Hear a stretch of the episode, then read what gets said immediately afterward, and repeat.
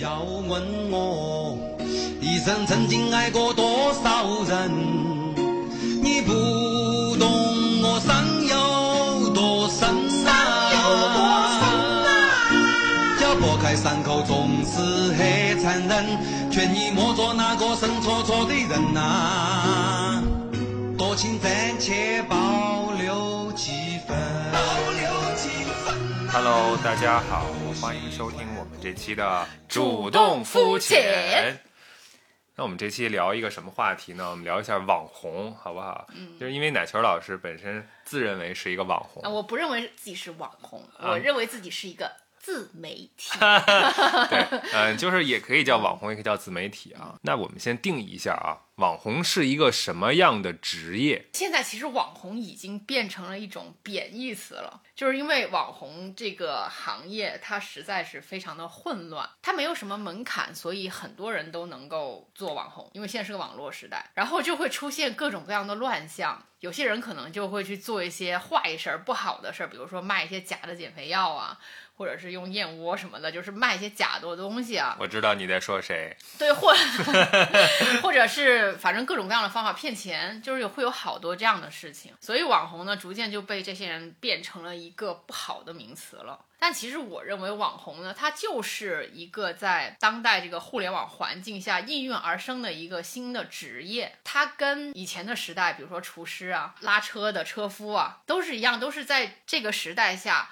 它自然而然出现的产物，没有褒义或者贬义。呃，说到这个时代呢，我觉得我们其实可以把这个时间拉长，我们看一下最初代的那些网红，他们是凭借什么红的？那个时候因为我们的网速比较慢，所以大家都码字儿，你就会发现那个时候写字儿写得好的人就会成变成网红。对，对不对？然后后来网速变快了，变快了以后大家开始发图了，然后你就会发现，哎，那个时候好像 PS 技术比较好，或者长得比较漂亮，或者怎么样又能说话的人，然后他们会变成网红。现在网速又快了之后呢，你就要拍视频了，所以现在的网红很多很多，其实都是拍视频的。流量比较大的那些都是视频，你看像李子柒，对，像李佳琦，你不管是直播还是什么，他们都是凭借着那个视频非常快速的对，去传播。然后抖音的网红也是传播速度非常快，而且他们赚钱也非常多的。我们可以再聊一下初代网红，就是想想、我记忆最早的可以称为网红的人，就是毒药那那一批人。啊，毒药，然后嘟嘟 look，我不知道你知不知道这些人。我知道毒药，呃，毒药就是当时是在 MSN Space 对，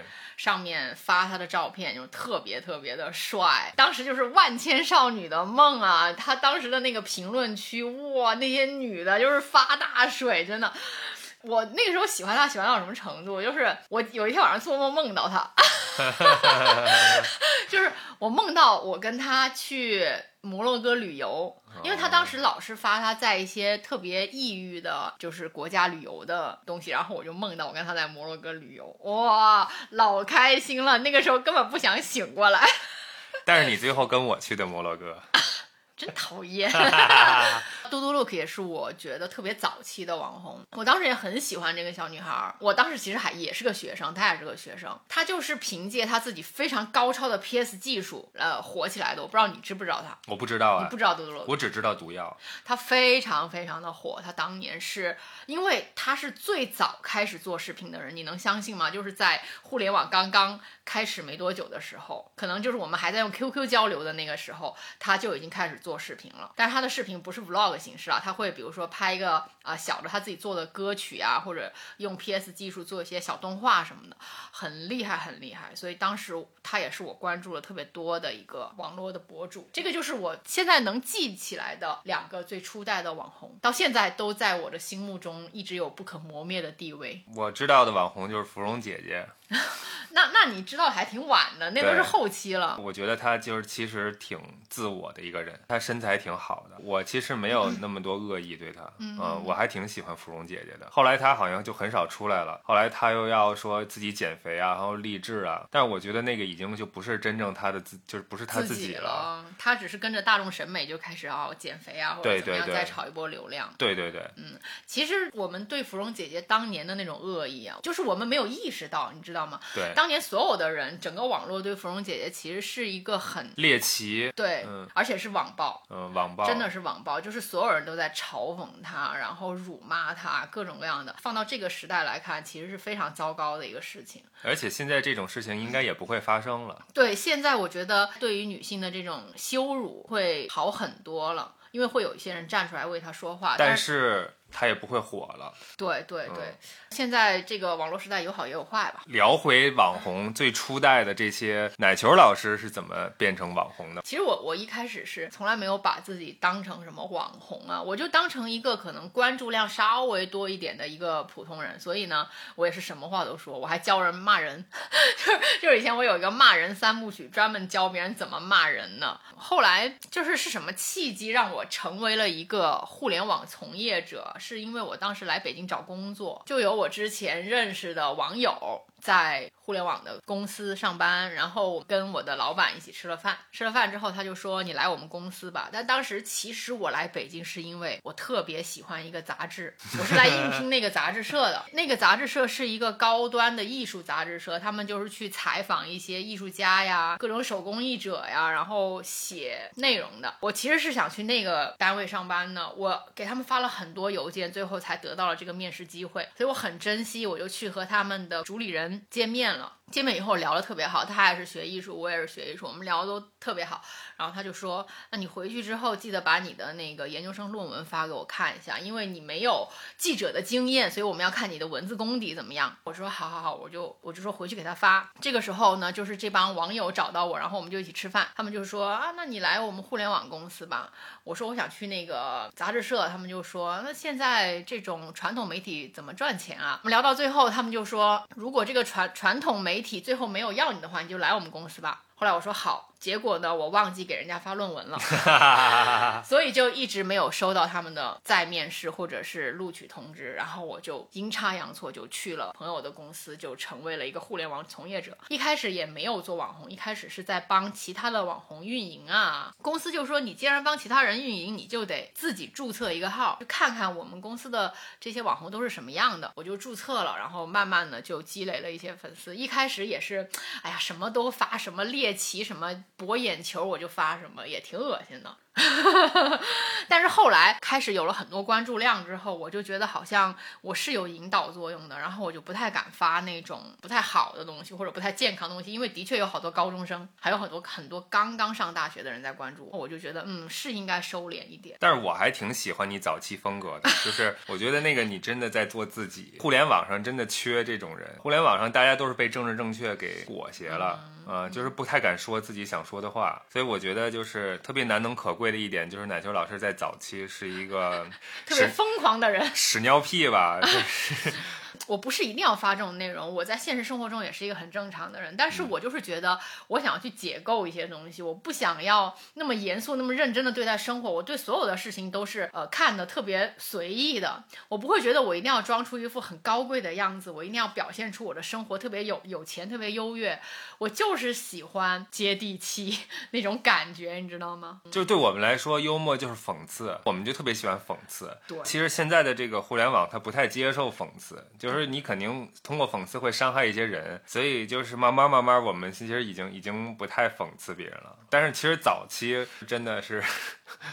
疯狂的讽刺。讽刺你觉得网红在私底下和网上表现出来的东西是一样的吗？我觉得有那种就是反差还挺大的人，嗯，就是在网上表现出一种悲天悯人也好，或者是一种特别高尚的情怀也好，但就是实际上其实挺烂的，嗯，这种也不能说人家烂，这种我也没说是谁，对吧？嗯啊、大家不用对号入座啊，就是有这种人，有这种人，嗯也有那种真的就是一样的，在网上也那样，在在线下那样，甚至在网上是以一种恶人的情况出现，然后但是私底下其实是一个蛮好的人，就是这种也有。据我所了解，很多人在网上，就可能不光是网红吧，就很多人在网上表现出来的，都只是他想要表现给外界看的一面，但他其实真实的并不是这个样子。的确有很多这样的人，但是也有人是挺真实的。我比较喜欢和真实的人交往，我不会去混网红圈子，我也不会在这里面交很多朋友。我交的一定是我觉得特别值得交往的。经过我自己再去了解这个人，我会觉得他是一个很好的人，是一个值得交往的人。我就发现一个问题啊，就是大伙儿都特别想知道网红的日常是什么样儿。就是当一个网红在网络上展示出他想展示给别人的一面的时候，大家又特别想知道他没有在网上展现出来的是什么。所以呢，就产生了这种类似于跟拍的这种形式。就有很多人，他们拿着手机，拿着各种器材，然后去找到网红，然后线下跟拍他的一天的生活的一举一动。就比如说丁真，我看有小女孩啊，就是吸着氧气哦，因为那个礼堂是吧？那个地方高海拔，他们身身体又不是太好，他们就吸着氧气到那儿去找丁真，要跟他合影，然后要采访他，要拍他。我就觉得，嗯，就是这些人对于这种流量的追逐也挺可怕的。包括之前有那个大师，是沈巍，我不知道你们还记不记得，去年还是前年的这个时候，嗯，有一个流浪的人，然后他在一直在讲废物利用，在讲回收，他还讲了一些国学的内容，就有网友采访了他，然后发现哇，这个人真的懂得好多，看了好多书哦，好厉害哦。大伙就觉得，嗯，这是一个草根大师，所以很多人很多人找到这个沈巍，就跟着他在那儿拍他，拍的不停的说大师你说两句什么的，然后好多人就想蹭这个热度，然后想让自己变火，造成了这个沈巍的，我觉得有些困扰吧。对他们都造成了很大困扰。嗯，我觉得这种行为挺那个的。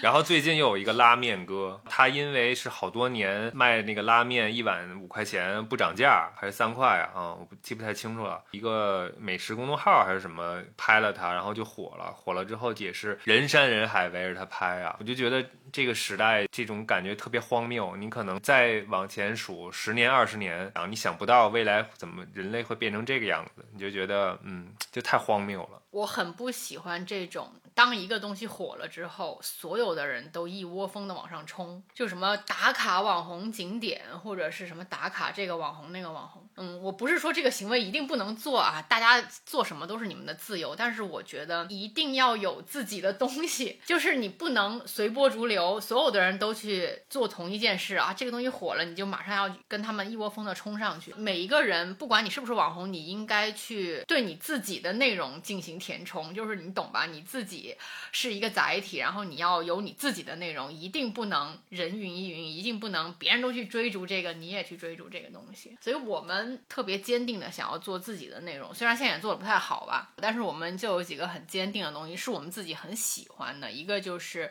我们喜欢少数民族，所以我们会去拍摄，然后我们喜欢旅行，想去感受各地的人文，这些我们都想要呈现出来。给大家看，而且大家都特别喜欢，所以我觉得这个东西是让我很有成就感的。还喜欢搞一些就是戏谑的、恶搞的、搞笑的、土味儿的，这都是我们两个发自内心喜欢的东西。我们想给大家带去的是轻松快乐的，然后可能会带那么一点点意义的东西。我觉得这个才是网红应该做的，就是你不要去一个东西火了，我全部一窝蜂的去拍，我要炒这个流量。像这种流量，它一定是非常短暂的，过。过了这段时间之后，你一样就没有东西了。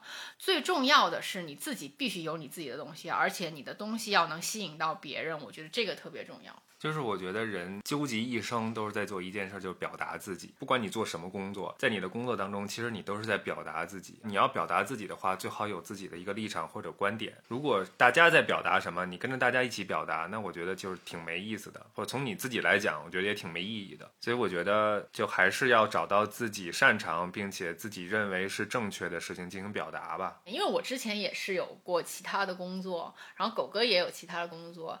呃，我们可以聊聊我们做网红和其他的工作，你觉得有什么不同？然后你的快乐的点在哪儿？那谁都不想当个班儿逼嘛，我觉得这个 这个太正常了。我觉得网红还是幸运的，说实话，有人关注你，你还是幸运的。在这个时代，流量变现其实会比上班要容易，是的确要容易的。虽然我不是像那种大网红那样，哇，那些大网红真的太赚钱了，就是一条广告十几万、几十万的都有。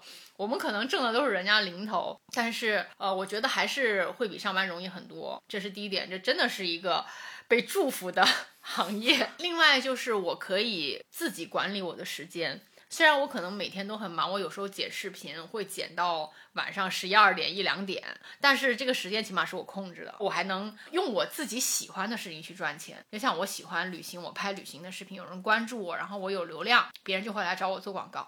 我觉得这些都是做网红让我比较爽、比较开心的点。另外就是有些品牌他们会送你礼物，会送你。呃，产品其实我是一个对生活比较粗糙的人，很多东西我是不知道的，直到这些品牌方寄给我，我用了之后，我才知道，哦，原来这个东西是可以改善我生活的，原来这个是好的，这些都是我觉得做网红、做自媒体的一个好处。嗯，就希望那个商家能多多找我们。哎，商家多 多找我们。前两天还有个商家说要我小宇宙口播他们的内容，然后我就在想，天呐！这怎么口播呀？就没法口播。嗯，可得编成那个快板。对我也不是什么广告都接的，我是会挑选的。有一次有一个洗发水广告找我接，那洗发水还挺有名的，但是不好用。但是我我我真的整整试用了一个月，然后我觉得太难用了，我真的没有用过这么难用。最后我就说，实在没有办法接你们的，我说你们这个实在 对，就是我是会拒绝掉的。嗯。那那个奶球老师讲了一些他觉得做那个互联网从业者一个比较好的这些方面吧，啊，我可以讲讲坏的方面，就是我们。那个出去旅游啊，这么说吧，就是我们出去旅游没没有玩痛快过啊。我们干这个事儿之前，我们出去旅行真的叫旅行。我们去了很多地方，那个时候还没有拍摄的意识，我们可能会拍一些照片儿。我们真的就是在花大量的时间自己去体会、去体验，然后自己去沉浸在那种氛围当中。但是呢，就有了拍摄任务之后，你们知道吗？快乐的感觉一点都没有了。然后我们就是要被迫的去想。啊，这个东西怎么拍？这个地方它有什么点能够吸引别人的注意？然后我们说什么呢？会比较好。这个景点我们怎么介绍啊？它这个背后是什么？有什么历史意义？我靠，你知道就是痛苦啊！就是每到一个地方，每天琢磨这些东西，然后拍完以后就是累的不行，要回酒店，又要整理素材，那种感觉就是很糟糕。甚至就是我们连说去度假吧，就是那种。想找个地儿玩玩哈，不行，就是我们到了那个地儿以后还是要拍，就哪怕那个地儿是一个度假胜地，你懂吗？那种小岛，我觉得这个没办法了，已经形成这个模式了。对对对，我们就好像带着任务去玩，很不舒服，很不痛快。以前我们去旅游，顶多就是拍拍照片，因为我拍照片是我们两个的爱好，我们是喜欢拍照片的，所以我们就一人拿一个相机去，啊，找构图，然后拍照片。坐在一个小酒馆里面，就要一些饮料，坐着喝，看看路人，也就这样。然后现在就完全不是这样。现在他比我还稍微好一点，我是更焦虑的人，因为所有的行程是由我来定的。我定完这个行程之后，我会去考虑，第二天如果到了那个地方，那个活动没有，我该怎么办？活动如果当时被取消了，我就更焦虑，就想那再后来我又该拍什么？是不是这？因为你知道出去玩啊，就出去拍摄，它其实是很费钱的。我们。租车、酒店，你哪怕是很偏僻的地方也很麻烦，因为油费啊、酒店啊、食宿这些全是要钱的。到一个地方，一旦那个活动取消，我真的整个晴天霹雳，就是我就觉得哇，我就活不下去。有一次我们到了那个是云南和西藏的边界线，要去拍一个特别特别小的寺庙，结果那个活动就没有办法拍，我当时真的就焦虑的不行，我那个哭。我就说怎么办呢？你知道我们开了多久才能到边界线吗？一路都是荒的，没有东西的，然后到了边界线上，结果不能拍啊！我整个人就崩溃啊！就是我就觉得特别特别的惨，特别特别难受。我一晚上没睡着觉，我就想我明天该干些什么？我不能在这个地方坐以待毙，我一定要怎么怎么样？就是我脑子里面就不断的在想这些事情，所以很辛苦。就是自从我们做了这个旅游博主之后，你别看我们出的内容很慢。但每一期都是花费了巨大的时间精力，我估计四月或者五月会出一期视频，那个是跟少数民族有关的，跟他们的音乐和节庆有关的。那个我们从贵州、云南一路拍到西藏，就是你想想这一路我们花了多久的时间去筹备这个事情，很辛苦，这些都是我觉得比较苦的苦的事情。当然，我觉得做网红其实也有让人失望和愤怒的地方，对不对，狗哥？你有什么让人失望、愤怒的地方吗？就是你发任何一个东西，都有人出来杠你两句。对，狗哥最多也就是遇到杠，我是那种私信骂。就比如说我最近在发那个什么自信阳刚，就好多男的特别傻的那种，然后就私信骂我，骂的特别。他们老是觉得这个能骂我丑逼，就说丑逼什么什么，他们老觉得这种东西能戳到我。就外貌攻击是吧？对，没有用，就是你说这些没有用，太 low 了，他们骂人的级别。呃，做网红很不好的一点是我现在不太敢说话了。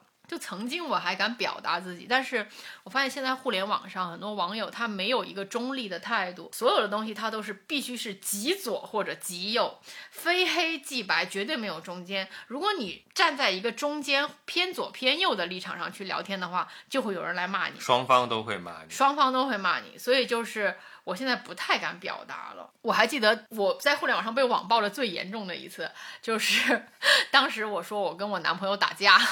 我说我跟好几个男朋友都打过架，然后我列举了一下怎么打架的，当时被网暴了一万多条。嗯，我到现在也不理解这些人网暴我的点，这是我自己的事儿吧，也也也用不着你们来网暴我吧，对吧？你说是不是？你这挺女权的，我觉得挺好的呀。打男人是吧？对啊，和男人和男人打架没有，我就是当时我就列举了，呃，有因为我以前有个男朋友扇过我巴掌，哦，嗯，我列举过扇过我巴掌的，然后列举过我。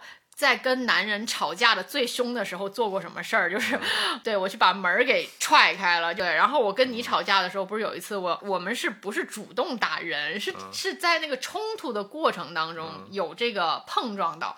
就我跟狗哥在一起有一次，就是刚在一起没多久嘛，就是还有很多东西没有融合好，然后我就。特别讨厌他，然后我就要往外走，他就不让我走。他不让我走是因为我一个人在北京，他担心我晚上出去有事儿，所以他绝对不会让我出门的。他就在那个门口守着，然后我就非要出去，然后他就拉扯我，拉扯我，我就踹他，然后就一下踹到他脸上了。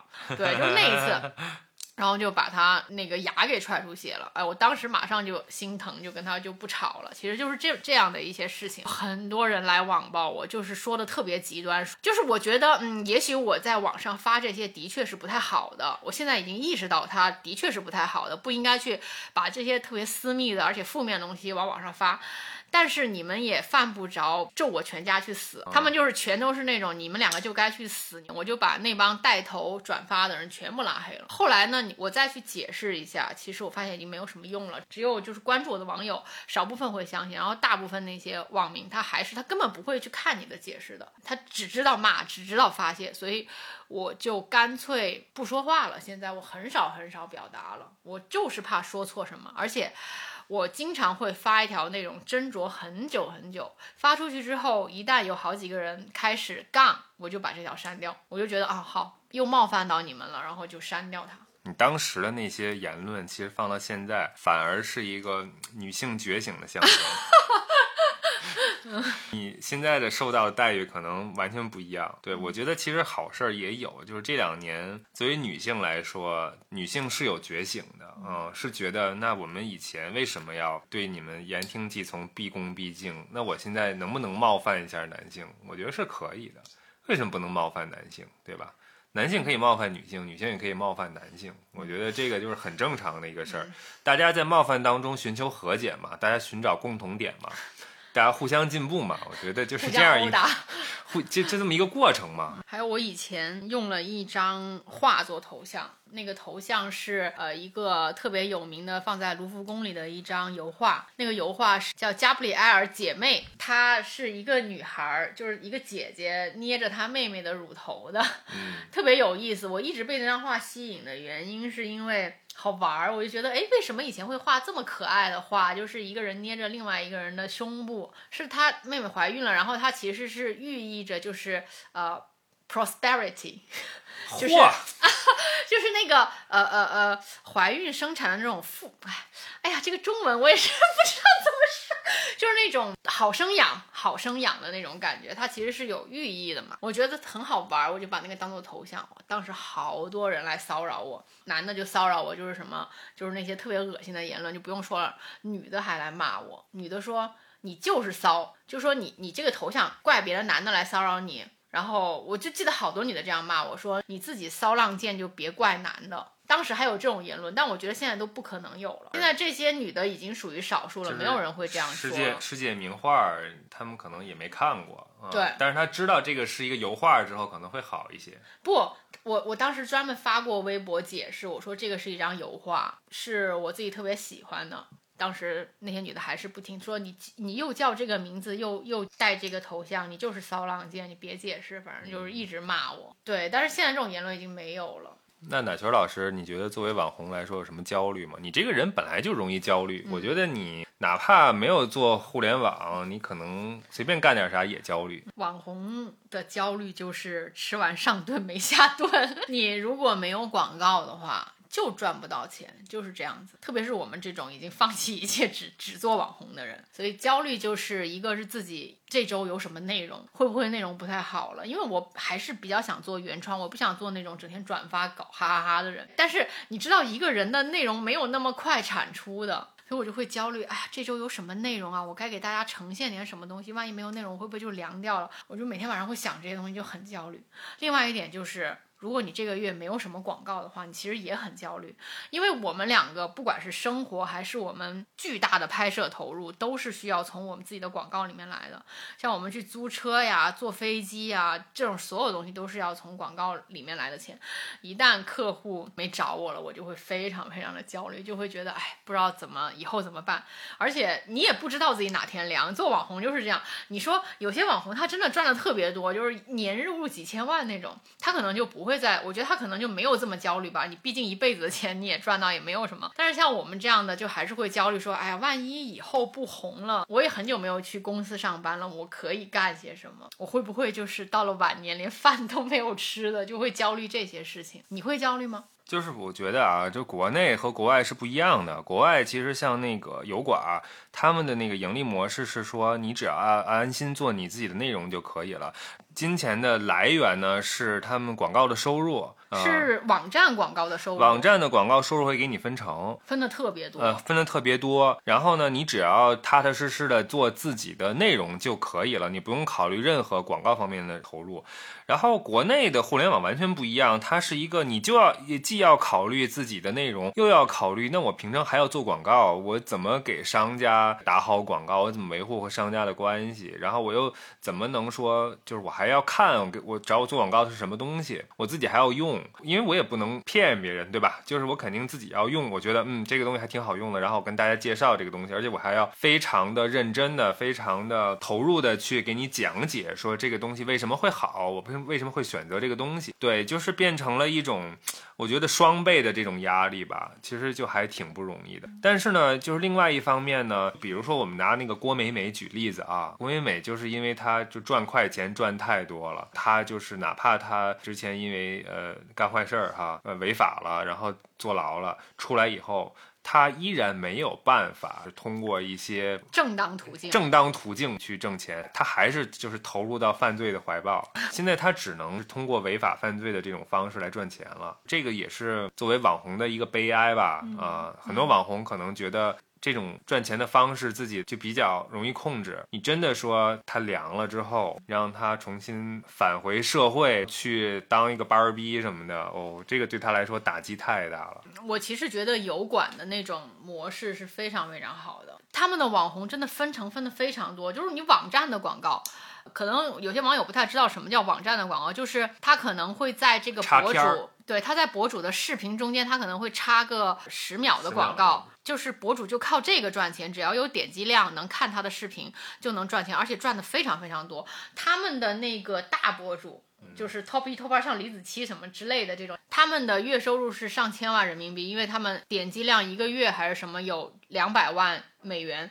我是看到一个人的分析的，而且那个人是把他们所有的这个有多少点击量，然后。赚了多少钱，全部拿出来了，所以他们赚的真的非常多。他们就是不用做广告，我不用说每天啊这个化妆品怎么好用，他只用特别认真，然后特别对观众负责的把自己内容做好。在微博的话就完全不一样，我们微博其实也是有广告分成，但是非常非常的少，可能几百块钱，嗯，根本活不了。对，所以我们就是还是得靠广告去污染大众的眼睛。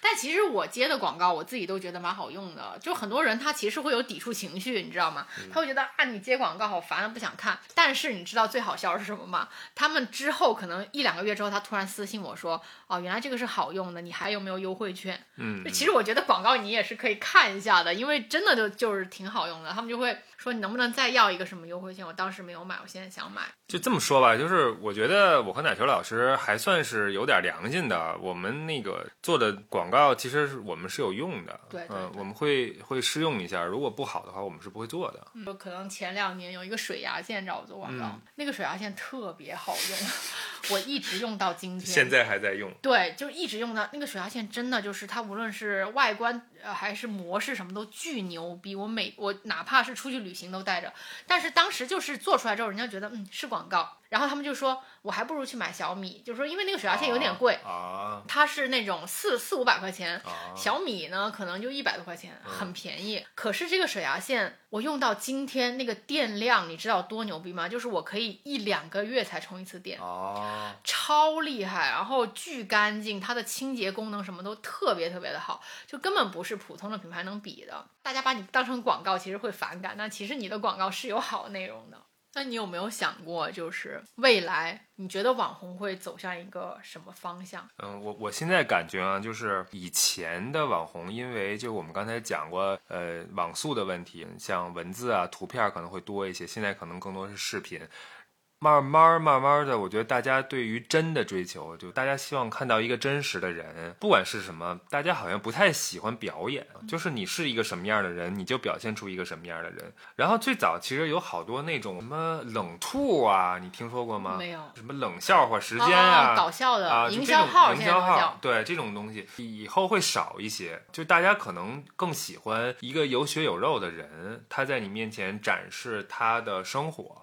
我觉得这个可能是以后的趋势，是大大家更喜欢一个活生生的人在你面前，像你的朋友一样，给你推荐一些东西，跟你聊天儿，然后把他生活当中的一些高兴也好、不开心也好，呈现在在你的面前，你还能跟他互动，他还是一个很有意思的人。我觉得未来的网红，他不是一个，可能有些人能能通过一些哗众取宠的方式挣钱，但是这种钱一定是快钱。说他可能挣完这笔，哎，也别说了，人家可能一笔挣个几千万 退休了，就是这种钱是快钱。有很多我们呃，特别是抖音上的网红，就很容易有这个情况，就是他一支或者两支视频红了之后，他就挣到了非常非常多的快钱，然后一下子就成绩就没有了，但是人家也挣够了。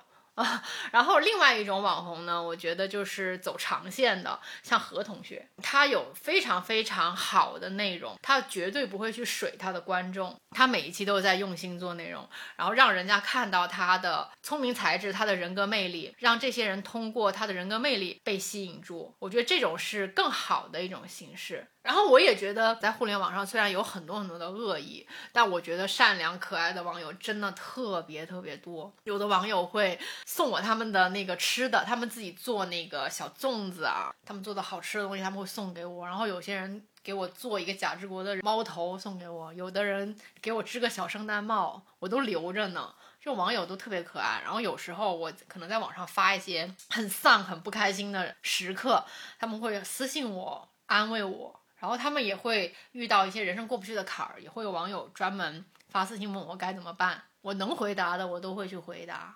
有的时候我们在逛商场的时候，也能碰到一些网友，就是认出了我们，然后我觉得也挺感动的。我们其实何德何能哈，就是一个一个普普通通的人，大家能够喜欢我们，还能够和我们合影啊，然后跟我们聊天啊，对我就觉得挺挺难得的，就是能在现实当中收到一些网友的善意，我觉得挺不容易的。是在网上那些人骂的那么难听哈，但是你在现实生活中遇到的网友都特别好，然后他们就很开心啊。有时候看到你跟看到明星似的，奶球就开始叫，然后对，就很好玩儿。遇到过很多网友都记忆特别深刻。有一次我们在贵阳，我们两个去吃那个小不点儿酸辣烫的时候，哦、对对对，然后我们聊着聊着在那儿拍东西，突然一个网友啊。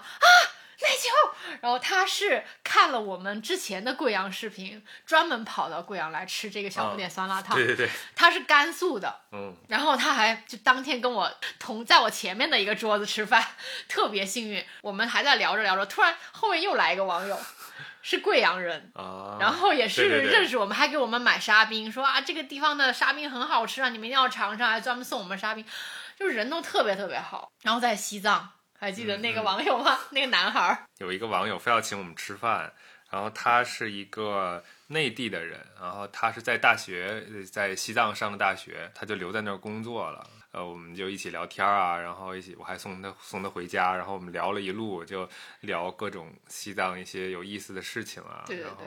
特别好玩儿啊，嗯就是你能够接触到很多不一样的人，通过跟他们的聊天呢，你又能知道哦，他们的人生是什么样的，嗯。对，然后他们的喜怒哀乐是什么，我觉得就特别好。我觉得以前其实我没有这种机会，对对对，所以成为互联网从业者之后呢，哎，我们好像有这么一个机会，能够窥探到呃每一个或者说很多以前我们没有没有机会接触到，没有机会接触到的一些人，然后能跟他们聊天儿，然后能知道他们的人生是什么样的。对，那个男孩儿就是本来是内地，应该说白白净净的，然后去西藏晒的 贼黑，贼黑，皮肤粗粗的。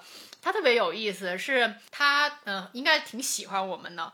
然后我们两个那天说要去拉萨一个尼泊尔餐厅吃饭，他知道了之后，他就专门一个人跑到那儿去，先点了饭，坐在那儿等我们。